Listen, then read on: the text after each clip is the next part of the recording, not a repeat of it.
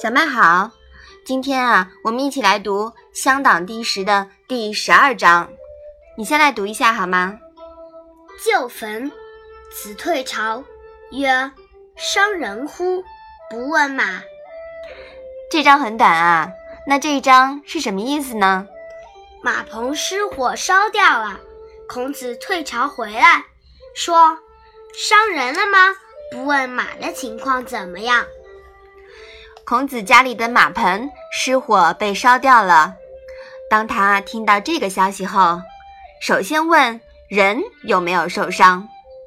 有人说，儒家学说呀是人学，那这一条呢，应该就可以作为佐证的材料了。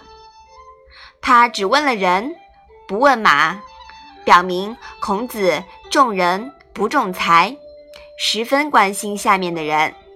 这是中国自古以来人道主义思想的发端。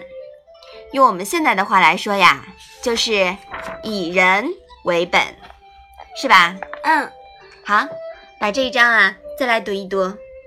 旧坟，子退朝，曰：“伤人乎？不问马。”好，那我们今天的《论语》小问问就到这里吧。谢谢妈妈。